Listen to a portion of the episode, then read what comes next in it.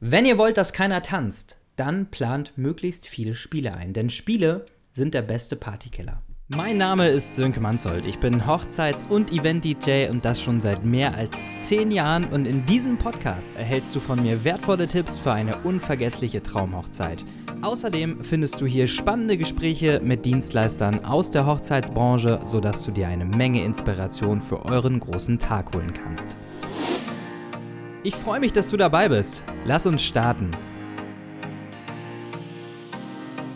Herzlich willkommen zu diesem Podcast, zu Deine Traumhochzeit, der Hochzeitspodcast. Und cool, dass du dir die Zeit nimmst, dass du dabei bist. Für mich ist es heute was ganz Besonderes, denn es ist die erst, erste Ausgabe überhaupt von diesem Podcast und da ist äh, viel Energie reingeflossen, sind viele Ideen reingeflossen und ich habe mir natürlich im Vorfeld darüber Gedanken gemacht, okay, was könnte meine Brautpaare, was könnte meine Kunden überhaupt interessieren und das habe ich mal alles gesammelt, sodass äh, ja wirklich viele Themen entstanden sind, die ich in diesem Podcast ähm, bearbeiten möchte, beziehungsweise die ich euch dann äh, ja rüberbringen möchte.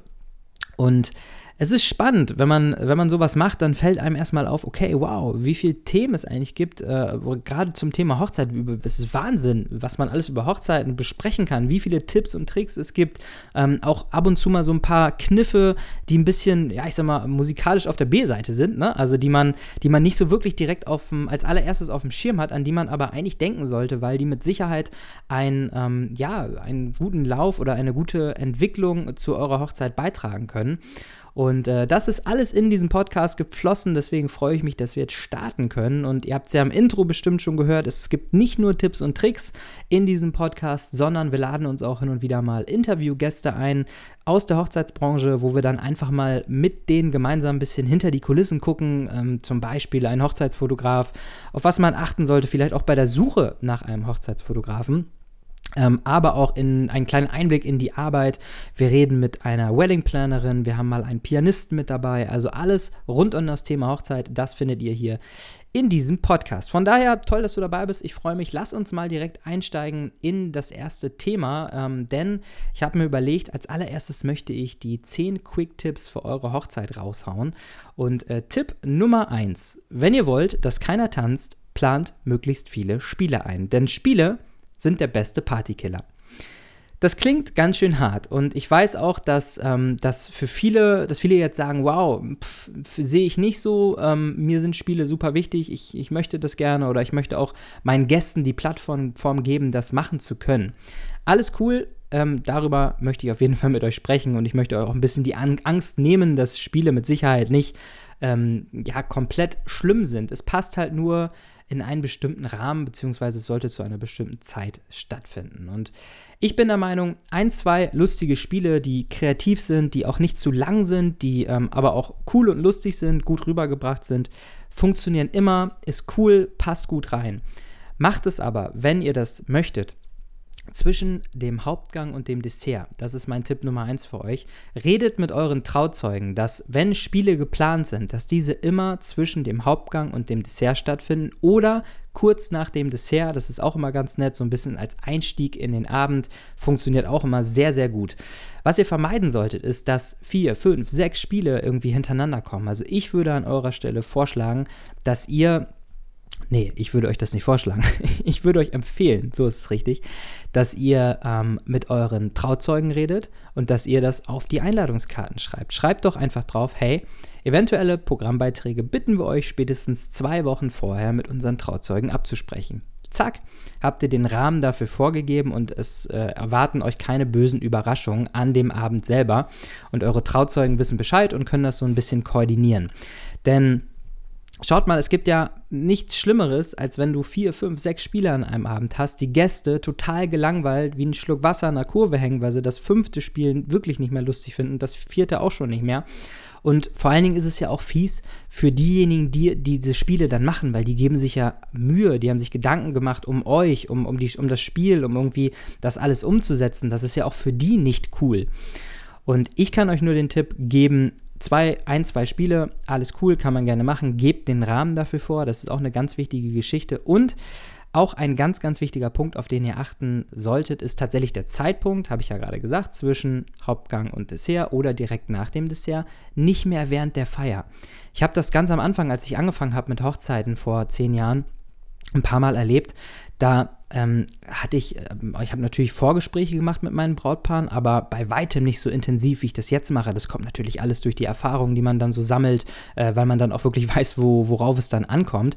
Ähm, und früher habe ich das in meinen Vorgesprächen nicht abgeklärt. Da habe ich nicht gefragt, okay, sind Spiele geplant? Wie viele Spiele sind geplant? Da habe ich meinen, äh, meinen Brautpaaren so einen Tipp wie jetzt mit den, mit den Einladungskarten, dass man das da draufschreiben sollte, habe ich denen damals nicht gegeben.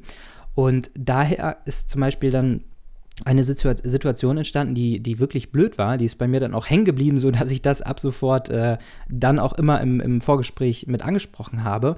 Ich habe den Eröffnungstanz anmoderiert, die Gäste kamen, das Brautpaar kam, es war alles cool, es war alles, ähm, war eine tolle Stimmung, hat Spaß gemacht, es gingen Wunderkerzen an, der Eröffnungstanz, also First Dance wurde wurde gemacht. Ähm, es war eine tolle Atmosphäre, sehr emotional auch, weil es war ein sehr ruhiger Song, aber es passte einfach alles, war alles gut. Und dann habe ich den ersten Song gemacht, den zweiten Song gemacht, den dritten Song. Und jetzt muss man wissen, gerade als DJ ist so die, die erste Stunde auf, auf Hochzeiten wirklich sehr, sehr, sehr wichtig. Also mir ist das immer sehr wichtig, weil man da einfach merkt, hm, wo geht die Reise hin, was funktioniert, was, was funktioniert vielleicht auch nicht so. Ich achte natürlich auch schon so ein bisschen äh, während des Essens mal auf, auf die Gäste, okay, wer, wer sitzt überhaupt da ähm, vorm Pult? Und äh, ne, dann, dann kann man schon so ein bisschen eingrenzen. Aber die erste Stunde nach dem Eröffnungstanz ist für mich schon immer sehr wegweisend, wo der, wo der Abend so hingeht. Und ist für mich natürlich auch immer wichtig, um überhaupt einen Rahmen zu kriegen, dass man eine Party richtig dann starten kann, sodass äh, ein toller Abend daraus wird. Und da war es halt so, dass äh, nach dem dritten Song dann irgendwann äh, ein Familienmitglied zu mir ankam und meinte, hey, Sönke, mach doch mal kurz Pause. Ähm, wir würden jetzt gerne ein Spiel machen und sehen mal zu, dass alle Gäste sich einmal hinsetzen und äh, dass wir dann ganz entspannt dieses Spiel durchführen können. Dauert so 20 Minuten, war ein bisschen aufwendiger. Ach so, und wir bräuchten noch drei Intros. Hast du die? Ich habe von diesen Intros vorher noch nie was gehört, weil das waren irgendwie irgendwelche B-Seiten und ähm, damals im Vorgespräch habe ich es wie gesagt auch nicht angesprochen, so dass ich das natürlich nicht hatte. Und äh, ich konnte mir dann aber helfen, habe das relativ schnell dann äh, online gekauft, das war alles gut, aber ähm, war einfach eine blöde Situation. Vor allen Dingen war es für mich auch wirklich doof, weil du natürlich dann so, ein, so, ein, ja, so eine Party dann auch sprengen kannst. Und du hattest die Leute gerade dabei auf der Tanzfläche, es kam Stimmung auf, ne? die ersten Gäste ähm, haben sich richtig eingegroovt, du weißt so ein bisschen, ah, okay, das kommt an, das kommt nicht so an. Ähm, hast auch gesehen, okay, wer, wer geht bei der Musik weg, wer bleibt auf der Tanzfläche, daraus kann man dann ja auch so die nächsten, die nächsten Tracks raussuchen. Und ja, das war total der Killer. Das war so schade, weil alle Gäste saßen, das Spiel war und dann haben die Gäste natürlich gemerkt, okay, auf den, auf den Stühlen ist es ja eigentlich ganz bequem und ganz gemütlich oder bleiben wir doch mal gleich sitzen. Ja, was dann dazu geführt hat, dass das Spiel ehrlicherweise, ähm, ja, war so lala und ähm, war auch so ein Standard-Hochzeitsspiel und ähm, dementsprechend war die Luft raus.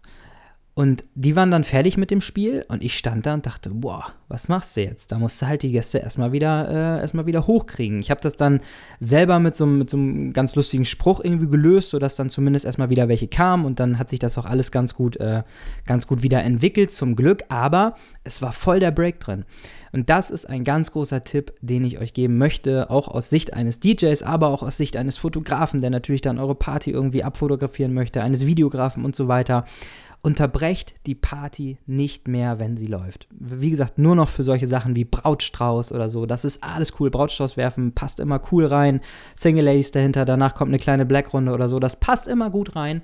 Aber ähm, unterbrecht die Party nicht mehr durch Spiele, auch nicht mehr durch eine Torte, aber dadurch kommen wir, oder darauf kommen wir zurück auf einem anderen, äh, in einer anderen Ausgabe.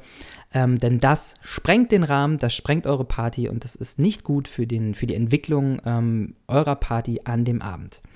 Das soweit als Tipp. Ähm, ich hoffe, es hat euch ein bisschen was gebracht. Es hat euch ein bisschen auch die, die ja, Augen will ich nicht sagen, Augen geöffnet ist Quatsch. Ich meine, das muss ja auch jeder für sich selber entscheiden, aber das ist so meine Erfahrung, die ich so in den letzten, letzten Jahren gemacht habe, dass das einfach ähm, nicht so gut ankommt und dass das auch sehr viel äh, zur Entwicklung beiträgt, wie sich so ein Abend entwickeln kann. Cool, dass du dabei gewesen bist. Ich habe mich gefreut. Das war Ausgabe Nummer 1. Würde mich natürlich freuen, wenn du auch in der nächsten Ausgabe dabei bist. Wie gesagt, es gibt 10 Quick-Tipps jetzt erstmal für eure Hochzeit. Das war einer davon. Und äh, wenn du mehr wissen willst, dann folg mir doch gerne bei Instagram unter Sönke Manzold. Da gibt es regelmäßig auch Content von mir zum Thema Hochzeiten, aber auch so ein bisschen Einblick in meine Arbeit als Hochzeits- und Event-DJ. Würde mich freuen, wenn wir uns da wiedersehen. Ansonsten hören wir uns in der nächsten Folge. Macht's gut, bis bald.